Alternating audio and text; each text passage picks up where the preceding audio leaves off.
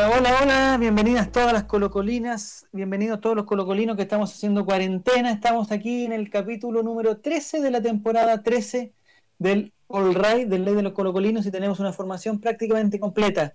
Desde el sur de Chile nos acompaña el señor Fabián Valenzuela, octava región. ¿Cómo estás, Fabián? Bien, y ustedes, compañeros. ¿Cómo está por allá? el- ¿Está, hace calor? ¿Ha hecho calor? El frío todavía no llega, lo que parece que es bueno, dijo el, el- el ministro Mañalich. Está con nosotros también desde Pudahuel, la- una comuna conflictiva, porque de- desde ahí llegaron los contagios. Bienvenido, Eric Zavala. ¿Cómo estás? Tanto tiempo que no estaba con nosotros. Hola, hola, sí, sí, no había podido estar porque estaba en la fila para el permiso de circulación, pero eh, ya pude volver, estoy en ¿El casa, cuidándome de todo lo que es el coronavirus. Está también con nosotros Diego González. Bienvenido a su Colo a su Colo. ¿Cómo estás? Hola, hola. ¿Bien? Todo bien. Todavía no en cuarentena. ¿Todavía no? No, todavía no. Como una periférica. Hay una vecina que tuvo coronavirus en el edificio al lado.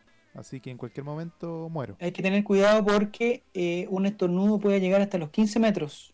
¿Qué pedazo de pollo es ese? eh? Alto pollo. Alto estornudo ese, en todo caso. El doctor Mañalich lo dijo. Y está con nosotros desde una comuna que sí está con cuarentena, está con cuarentena total. Eh, la semana pasada hablamos de los permisos que él estaba pidiendo, había pedido demasiados permisos para sacar a pasear su mascota, y lo cual la autoridad al final decidió que había solamente un permiso diario para salir a, a pasear la mascota. El protagonista de este es don Álvaro Campos. ¿Cómo estás, Álvaro? Muy contento. Eh, trato de pasear mi mascota varias veces al día. Eh, estamos hablando de la masturbación, supongo. Estamos hablando de- del gato que tienes. Ah, ok. Encuentro insólito que para salir de tu casa encuentres el pretexto de sacar a pasear al gato. No, pero no he salido de mi casa aún. ¿No ha salido? Me he portado muy evidentemente. Desde que se Sí. dijeron esas cosas, no he salido nunca más. El día de hoy vamos a tener un capítulo especial en el sentido que vamos a hacer un capítulo temático. Hoy día vamos a hablar de frustración. ¡No puede ser! ¡No! Vamos a hablar de... No sé si tenemos algún aspecto, algún aspecto de la RAE que nos pueda ayudar, porque nosotros mandamos a preguntar cuál ha sido el partido más frustrante que hemos visto de Colo Colo. Y me parece que gente lo confundió con el partido más triste, con el partido más malo, con el partido más... Porque sabemos que la Entonces, no gente si- limitada. Sabemos que la gente es limitada. entonces, lo que yo veo en la RAE, que es la Real Academia de la Lengua Española, es que eh, la palabra frustrar, el verbo frustrar, eh, significa privar a alguien de lo que esperaba. Entonces, a lo que voy yo es que el partido más frustrante debería ser un partido donde uno esperaba y eso no se cumplió. Uno esperaba mucho y no se dio. Uno esperaba poco y no se dio nada. No sé, algo así. ¿O no, Fabián? Sí es, Bueno. justamente. Me demoré un poquito, ahora sí. ¿El, el periodo de Mario Sala fue frustrante entonces? Diría que sí. Sí, Es muy probable. Igual quería comentar que esa weá de, de preguntarle las palabras a la RAE es, ¿cómo, cómo decirlo? Eh, obsoleto. Porque las palabras están vivas, las palabras cambian. Las palabras no tienen un significado fijo, sino que se los va dando la gente. Lo dice la persona que inventó la palabra estresor. Para Por, este- por justificar, ejemplo, para justificar es que su, la- su invención. y porque la porque la RAE la, la RAE recoge las palabras que ya existen, ¿me entienden o no? La, la RAE Entonces- agrega palabras todos los días. Seriedad. La RAE agrega palabras porque la gente las dice, es decir, la RAE reconoce que esas palabras ya existen. Entonces, ir a lo que le dice la RAE también es súper, eh, no quiero decir ahueonado, porque no quiero ser ofensivo, pero es obsoleto. Pero no Pero por necesariamente. ejemplo, una cosa, una cosa que sí considero como interesante, que no dice lo que las palabras significan, pero es buscar la etimología de las palabras. Que eso me parece más interesante porque la etimología es la historia de la palabra, cómo nace, de dónde viene, qué quiso decir originalmente, porque las palabras van cambiando. así. Ya, pero igual es importante consultar a la radio cuando necesitas saber algo que ya existe. Es la última fuente de consulta. Algo oficial. Sí, pero es una foto del momento. No, no, Y, ese- y esa foto, ese momento después puede seguir cambiando. ¿Estáis? Lo que quería explicarle yo que el, que el tema de la, de la RAE igual es... Existe un diccionario como de, de lenguaje oficial y otro con, con dichos populares. po. Obviamente por eso es que existe también un, un tema ahí con el ingreso de palabras nuevas. Entonces hay que tener un poquito de cuidado ahí cuando se cita la RAE, pero en realidad eh, se está citando el diccionario de populismo o de... No sé cómo se indica ese diccionario de palabras famosas. es que la gente ocupa mucho la RAE para decir, oye, esto es, es incorrecto. Y las cosas no son correctas o incorrectas porque lo diga la RAE. Decir todo es, no aparece en la RAE, pero eso no significa que esté mal. Está muy mal. La RAE hace poco ah, añadió a su diccionario la palabra ganarse, como ubicarse ahí. Eh, gánese para acá. Eso antes estaba mal dicho. Ahora está bien dicho, porque la RAE ya lo, ya lo admitió. Pero la RAE solamente eh, evidencia que esa palabra se usa de esa forma. No dice está bien o está mal, no lo hagan. No, la, la RAE solamente pregunta, ¿qué significa ganarse? Bueno, yo te explico, se explica, significa esto, esto, otro. Y alguna gente en, en Chile le dice así, ¿está ahí? Nada más. Lo que yo iba y que generó toda esta discusión, Toda esta cátedra. esta discusión lingüística era que en este, momento, en este momento vamos a hablar de partidos que nos frustraron. Eso no quiere decir que vayan a- que necesariamente sean los peores partidos que le hemos visto a Colo Colo. Es muy probable que sean partidos muy malos y que eso nos frustre, que Colo Colo juegue mal nos frustre. Pero puede ser que, por ejemplo, te voy a poner un caso muy absurdo, que nosotros pensábamos que Colo Colo le iba a ganar a Deportes Valle y terminamos empatando con Deportes Valle, porque la expectativa mía era muy alta y me fue a seguirla. Si jugaste todo un partido mal, probablemente salgas con enojo que frustración porque nunca tuviste una. Sí, sí, sí, sí, sí, sí, sí. Me gusta que el primer tema sea frustración porque siento que va conectado con lo que estamos viviendo, que es no poder salir de la casa, no poder ir a, a tomar, no poder ir a, a- al estadio, jugar a la pelota. Pero muchachos, yo creo que está bien, hay que quedarse en casa, aunque nos frustremos, porque vaya que el coronavirus está más fuerte que cachetada de travesti, está más, más duro que turrón vencido, mi amigo, más duro que turrón vencido. Solo quería, quería, quería generar la oportunidad para tirar esas dos, esas dos tallitas. Eric ¿Cómo Zavala la tenía anotadita, anotadita en su cuaderno? en- y me generaste en el mismo segundo. Hice la tarea, hice la tarea. Duro que infancia en Siria. Ah, ¿Les parece que empecemos por Diego González? ¿Cuál ha sido, Me en encanta tu caso, que Diego? Eric haya dicho, hoy día tenemos programa All Right, Google, buscar, chiste de travesti. Chiste de la contingente. ¿Te gustaría, Hablando de empezar, duros, Diego González. te gustaría empezar a ti, Diego, para que nos contaras cuál ha sido el partido más frustrante? A ver si estamos de acuerdo o no estamos de acuerdo contigo. Para mí el partido más frustrante que he visto en el estadio es el de Deportivo Pasto, que perdimos 2 a 0, con un agregado total de 3 a 0. Ya perder con un equipo que se llama Deportivo Pasto es bastante triste. Imagínate que los dos goles del partido los hizo un tipo que se llama Julián Lalinde. puede ser. ¡No! Yo creo que hay jugadores que te pueden hacer un gol, pero por último que tengan un nombre medianamente recordable. ¿Quién se acuerda que se llama Julián Lalinde? Oye, Diego Lalinde, no, no, no viene, no viene. eh, la razón por la que era tan frustrante ese partido es porque tú veías ahí el, el papel de la... Tú decís Colo Colo, Deportivo Pasto, debiésemos salir más o menos bien parados de ese partido. Pero una vez que empezó y nos hacen el primer gol a los 16 minutos, después el segundo a los 33, una tontera en la defensa, uno se empieza a frustrar y a decir, ¿cómo es posible que nos gane un equipo tan malo, tan ordinario? y que no tengamos ninguna respuesta tampoco. Yo salí muy frustrado ese día de- del estadio. Y principalmente porque sabía que ese mal partido se iba a repetir por muchos años. Y así fue, porque soy un profeta. La búsqueda que he hecho en la RAE del partido frustrante tuyo me trae este resultado. Con el número 12, Álvaro Salazar. Con el número 13, Chapita Fuensalida. 2, Cristian Vilche. 18, Sebastián Toro. 27, Luis Pavés, reemplazado por Lucas Domínguez. Mira, El 11, Gonzalo Fierro. 10, Emiliano Vecchio. 8, Esteban Pavés. 5, Claudio Baeza. 17, Felipe Ignacio Flores. Y 16, Matías Olivi. Que no era Matías Olivi, ¿sí? ¿Cómo se llama Olivi? el Mauro. Pampa. El Mauro. Pampa Olivi. Mauro Olivi. El Mauro Olivi fue reemplazado por Jason Silva y Claudio Baeza por Javier Toledo. Mira. Mi pregunta va para ti, Diego. Eh, escuchando esta formación, ¿tú tenías no, pero era la ilusión estúpida que uno tiene cuando entra al estadio. Podéis tener el equipo más ordinario del universo de tu lado, ¡No puede pero ser!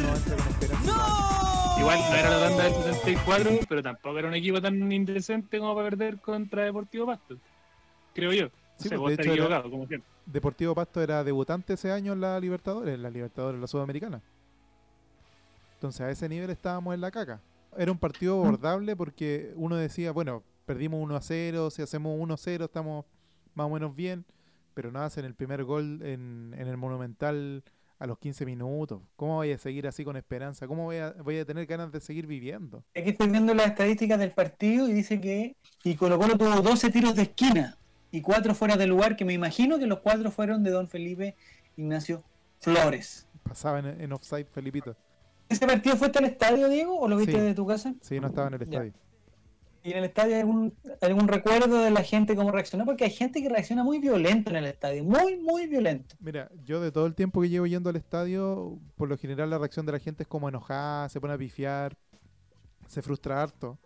Pero cuando termina el primer tiempo ese día, me acuerdo mucho que había harto silencio. No, no había reacción, estábamos todos como pasmados, así como para adentro, como se dice.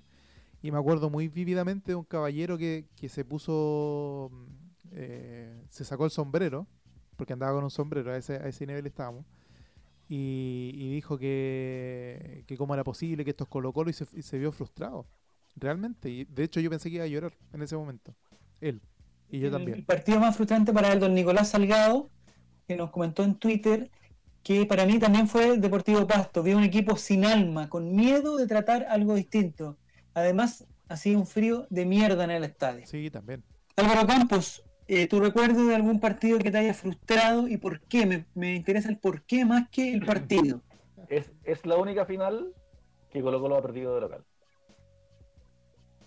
Es la única vez que otro equipo salió campeón en el Estadio Monumental David Arellano. ¿Contra Cobreloa?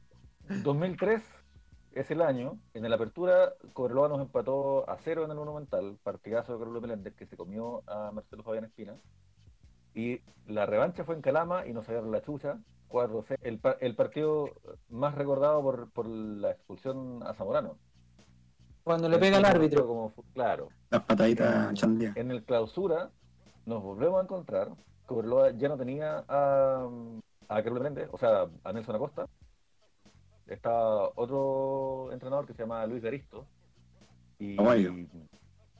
claro, estaba Juan Pablo Úbeda, un equipo estelar. Pero de huevo estaba Manuel Negra y Marcelo Espina. Era un buen equipo de Colo Colo. Bueno, y, y hace poco vi la final por primera vez desde ese día. Yo estaba en galería, en la Garra Blanca cantando ahí, y tuvo un, un impacto muy fuerte de, de choque contra la realidad. Que me acuerdo que esa vez yo a un desconocido le dije, esto no puede estar pasando. Que cuando uno no quiere aceptar que la realidad es lo que está pasando. Increíble. Estoy viendo imágenes de ese partido, Álvaro. Mientras tú lo relatas, mientras tú Sí, nos cuentas, y- estoy viendo imágenes de ese partido. Veo jugando Manolita Negra que se la pierde y el arquero Nelson Tapia de. Equipazo de Cobreloa. Eh, Equipazo, equipazo absolutamente. Eh, yo siempre les comento a mis amigos que muchos de ellos me dicen que la derrota más dolorosa es contra Pachuca o contra la U en las goleadas o contra Cruzeiro. Pero a mí me pasa algo muy especial porque cuando perdimos contra Cruzeiro la semifinal de, de la Libertadores, yo no lo sentí tan fuerte porque yo pensaba que el próximo año íbamos a seguir peleándola. Si no lo ganamos ahora, lo, ganar- lo ganaremos la próxima vez. Y si no, la otra. Y si no, la otra. Pero pensaba que siempre Colo Colo iba a estar en esa elite a la que nos mal acostumbró en los 90. Nunca pensé que íbamos a pasar años sin clasificar a la Copa Libertadores. Que esa weá. Eh, Bueno, dentro de las imágenes que veo, Álvaro, está Jonathan Cisterna, Papelucho Donoso, el Pato Galás, Fernando Sin Cornejo. embargo, sin embargo, para continuar, eh, yo nunca pensé que Colo Colo perdiera de local un partido en una final de vuelta tras haber empatado la ida en Chile.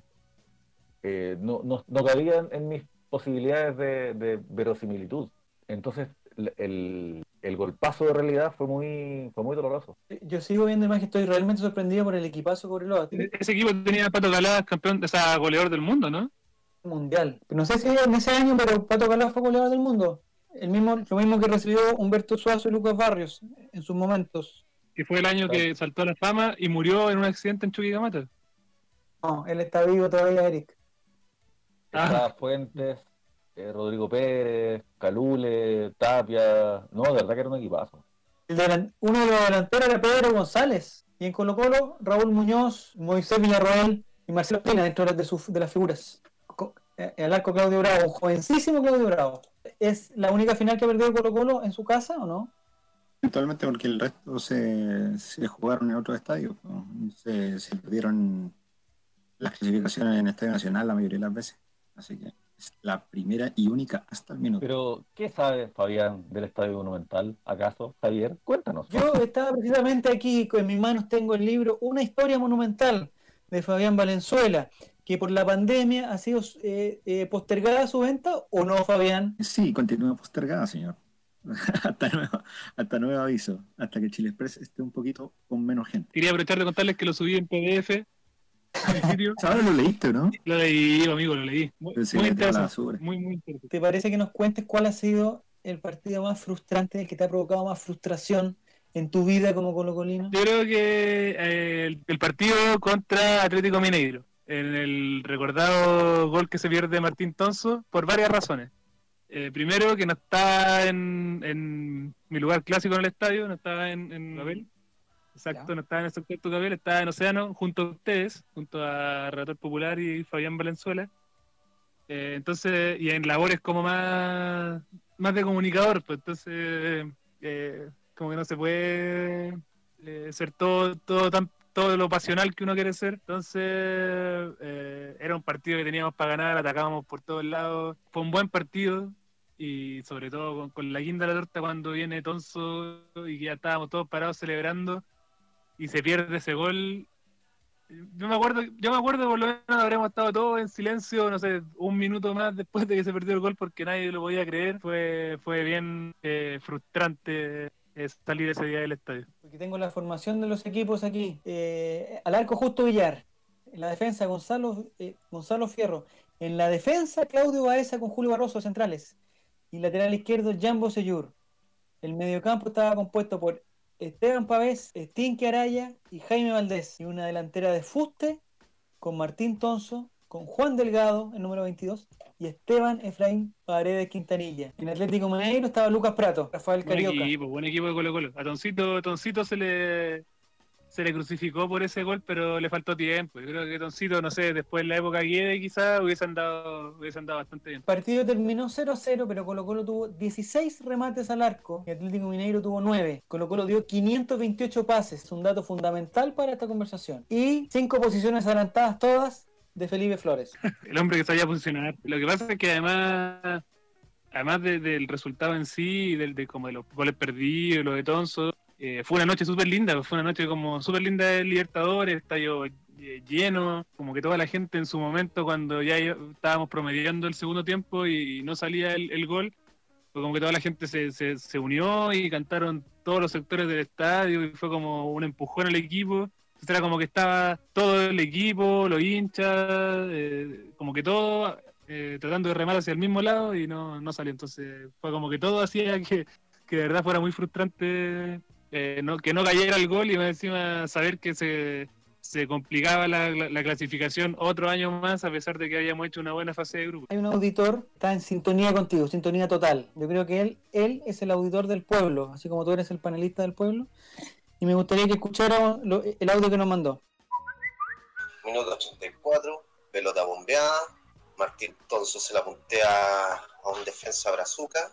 Se va por la derecha. Se saca otro defensa, queda solo frente al arquero y que el muy concha de su madre la haya tirado arriba al travesaño. Tonso, conche tu madre, weón. Puta, de los últimos años es el, es el más frustrante. weón. No creo que haya otro peor que ese. Porque no merecíamos empatar, no merecíamos el triunfo, básicamente. Las palabras de Mauro. que pase, que pase esto y que, que la gente esté de acuerdo con, con mi opinión, porque básicamente, bueno, por eso la gente, la misma gente, porque se han, se han tejido muchas historias respecto a esto, pero la misma gente me, me definió como el panelista del pueblo, no es algo que, que yo me haya llegado un día, que yo haya llegado un día y le haya dicho hola soy el panelista del pueblo, fue la misma gente que empezó a, a- a corearlo y bueno, quedó, quedó, quedó. ¿Qué pone en el que está montado Eric Zavala? Ixabala, ¿tú Sí. recordabas esa jugada tal? Porque uno piensa, cuando uno habla de Tonso, escucha a mucha gente como que como que ese hubiera sido un gol que no hubiera, no sé, clasificado algo a la segunda etapa, a la segunda ronda, algo así. Eh, ¿Pero ese gol nos daba algo o era el triunfo de ese partido particular nomás? No, yo me acuerdo que nos dejaba como bien parados para la definición del grupo. No, no creo que no nos clasificaba directamente, pero como es la tónica de Colo Colo en lo último, no sé, desde que ganamos la Libertadores, de todas las fases de grupo quedaron el casi casi, y no sé, en los otros grupos, en el grupo en el resto de los otros seis grupos eh, clasifican equipos con seis puntos y nosotros tenemos 10 y quedamos eliminados por diferencia de goles. Siempre estamos como ahí al filo, pero no, no que, yo recuerde no nos clasificaba así como directo. Cuando Colo Colo jugó ese partido, de hecho, el 0-0 de local no era un mal resultado. Porque era, era el equipo que probablemente se iba a llevar el primer puesto del grupo. Y nosotros estábamos peleándolo el segundo con, con los mexicanos, que después fuimos y les ganamos allá. Esa vez Colo Colo per- Ah, perdió hasta el, hasta el último, hasta la última fecha la clasificación. Y mereció mejor suerte. No fue Pero mal hicimos equipo, hicimos no fue todo mal. bien, fuimos incluso a México a ganar y, y- y tuvimos que ir a definir de nuevo en el último partido y de nuevo nos hicieron un gol en, el ulti- en los últimos minutos, muy colo colo todo. No sé si recordabas este dato que te debe tirar Zavala de tu partido más frustrante.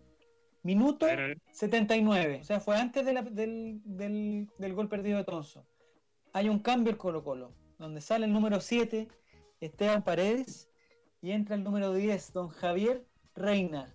Un cambio para ganar el partido, Eric Zavala. Mi jugador, Javier, Reina. No era, no era un jugador para ganar el partido, pero yo creo que por, Col- por Colo Colo han pasado jugadores que no son tan malos jugadores, pero acá como que se les mata muy rápido. Acuérdate que Javier Reina, cuando llegó a Colo Colo, la prensa colombiana decía que no entendía por qué en, en Colo Colo lo compraron como volante creativo cuando en Colombia jugaba de lateral izquierdo. Y se notaba, se notaba ese, esa diferencia de, de oficio. Mira, me gustaría que escucháramos eh, un audio de- también de una persona desde Chillán. Y me parece que Chillán es, es una de las ciudades que está más afectada por, la, por el coronavirus. ¿Y puedo mandar el audio? mandamos. Porque están con, están con cordón sanitario. Pero esto es por WhatsApp. o- o- Ah, o- comprendo.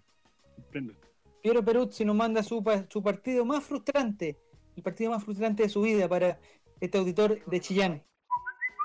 Yo estaba en la universidad hace años atrás y estaba escuchando el partido de Colo Colo contra Cerro Porteño en el Monumental por radio, porque estaba estudiando en la biblioteca de la universidad.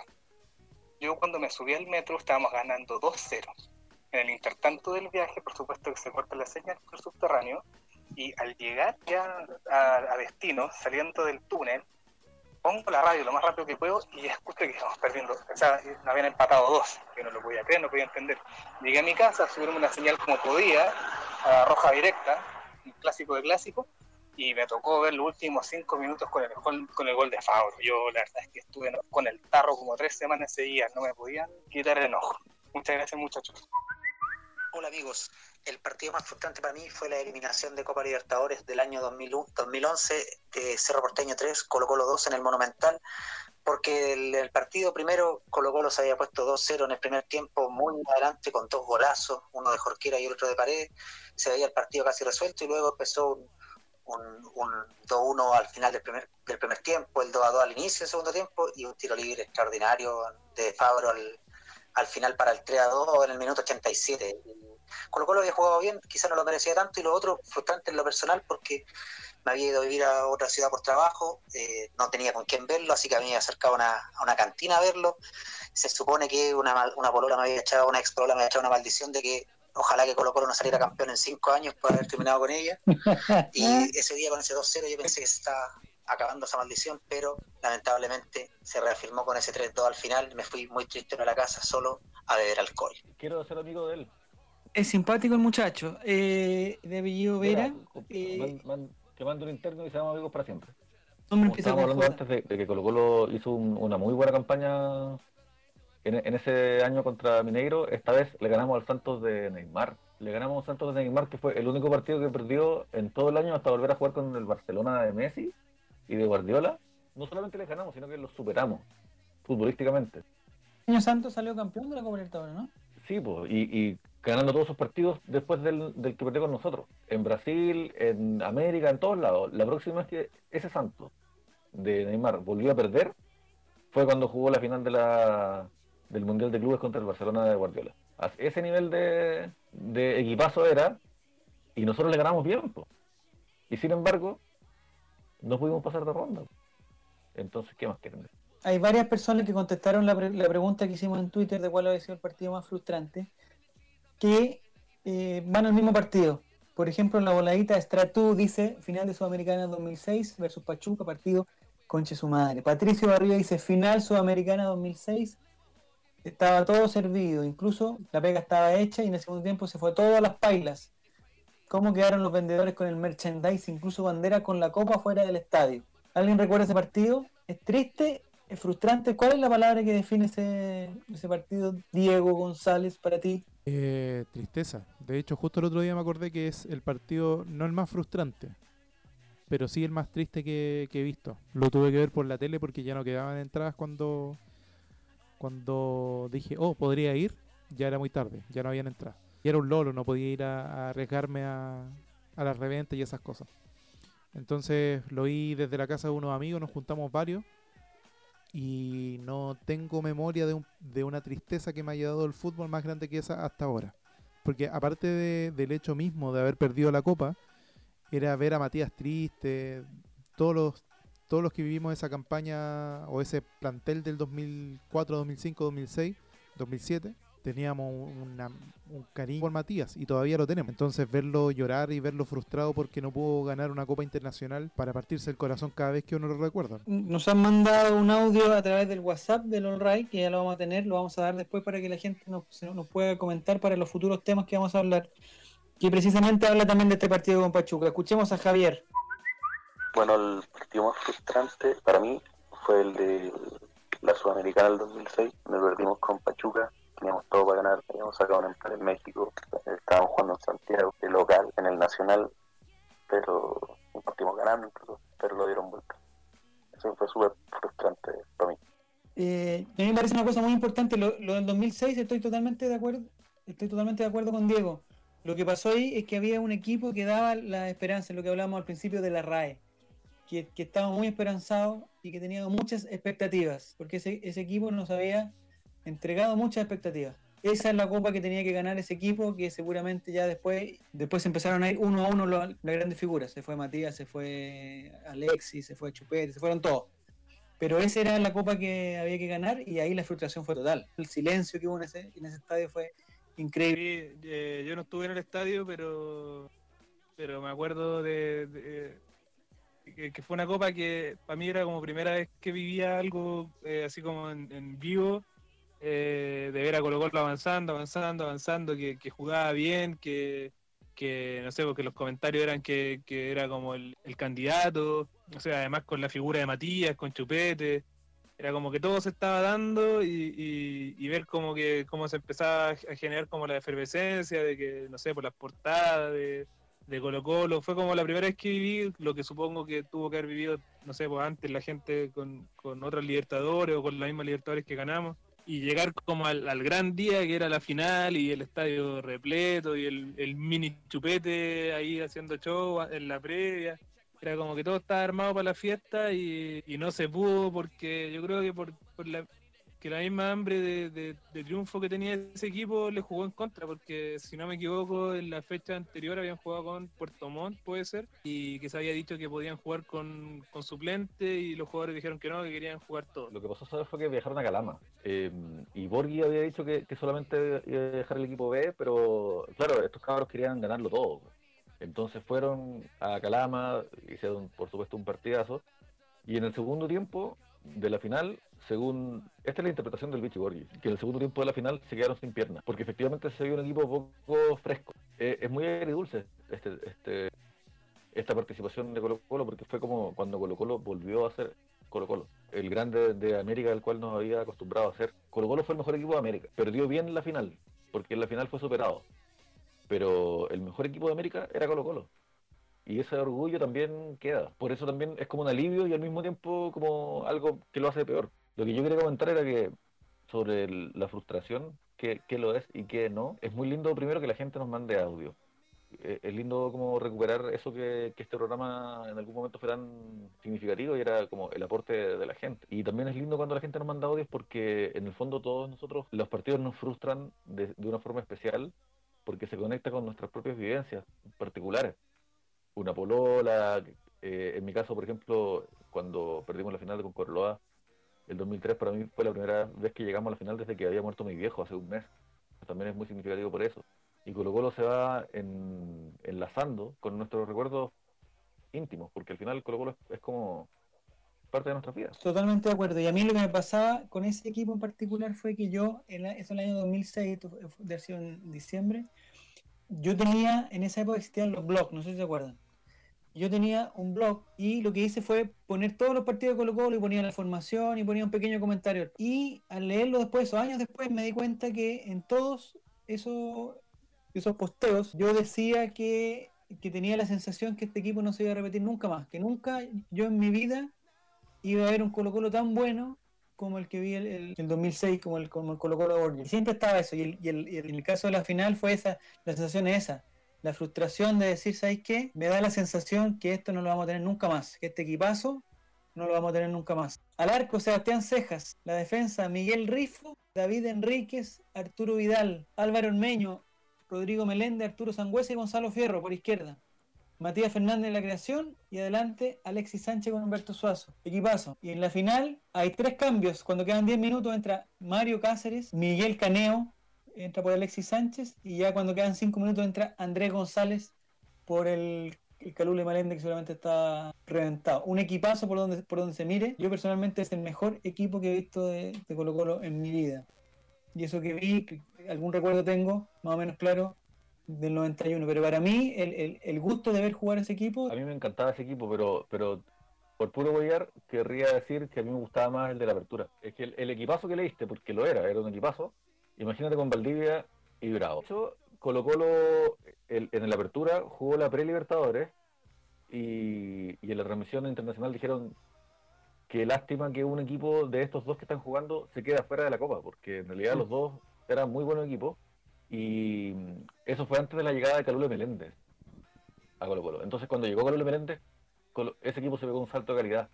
Ese equipazo que, no solamente ganaba, sino que goleaba.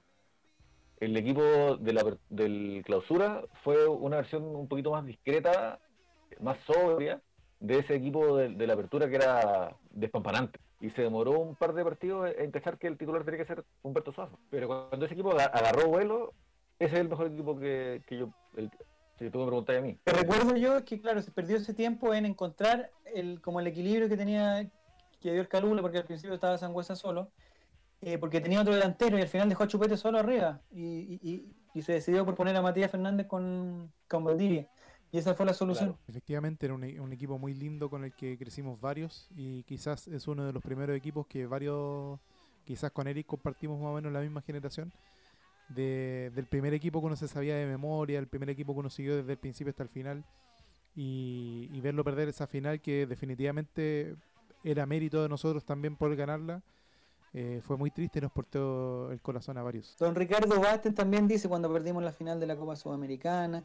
Don Paul Chateau dice cuando perdimos la final de, de locales teniendo todo. Es, un- es- ha sido un partido que se ha, que se ha repetido mucho en todas las, las respuestas que nos han dado en el. Con ese eh, partido también es que Colo Colo moderno, en el- si- por decirlo así, como en la, en la era moderna de, de, de nosotros como hinchas también, eh, más allá de que después vienen lo- lo- vienen dos campeonatos más porque somos campeones, etcétera como que ese, ese, ese equipo esa noche fue como el final de, un equipo que, como decía Álvaro, daba show, era como un equipo que iba ganando 2-0 y iba por más y ganaba 3, iba por más, iba hacía 4 y quería más y era un equipo que, que estaba siempre como en la búsqueda del, del ataque, entonces fue como, claro, después vinieron dos torneos más y después ya vino como, empezó como, empezamos como la curva descendente, como el, último recuerdo importante, bonito de disfrutar un equipo, eh, o sea, yo me acuerdo mucho de esa sudamericana además porque la vi casi completa con mi papá, de haber sido la única copa que vi casi completa con mi papá.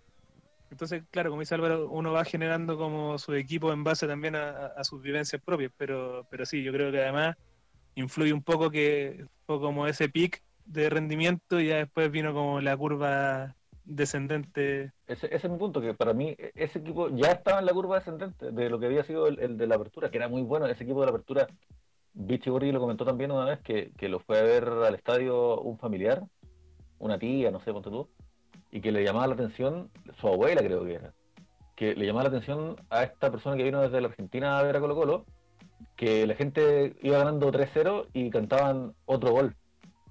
Porque la gente siempre pedía más. Y ese, ese equipo ganaba 3-0 todos los partidos. Y, a Rangers, a Wanderers le hizo 5, a Rangers le hizo 7 en un partido que ganamos 7-2 y que yo después vi la repetición y creo que eh, Rangers tomó la pelota como 20 veces. Yo tengo la portada, la portada de locura. Lun después de ese partido y dice siete veces mágico y sale el mago al día en la portada. Qué linda cosa. Eh, se nos está acabando el tiempo de este lindo podcast que hemos hecho donde hemos, hemos tratado de, de incorporar nuevamente a los auditores de Twitter de alguna forma. Para los próximos programas, para la gente que está escuchando este programa y le gustaría participar en los próximos programas, lo que vamos a hacer es lo siguiente. Nosotros en el Twitter de LOLRAI o en el Instagram vamos a poner algunos temas que vamos a hablar durante el programa para que la gente mande sus audios y vamos a mandar un link estupendo que nos mandó Fabián donde usted aprieta el link y se pone a hablar y no tiene que hacer nada más.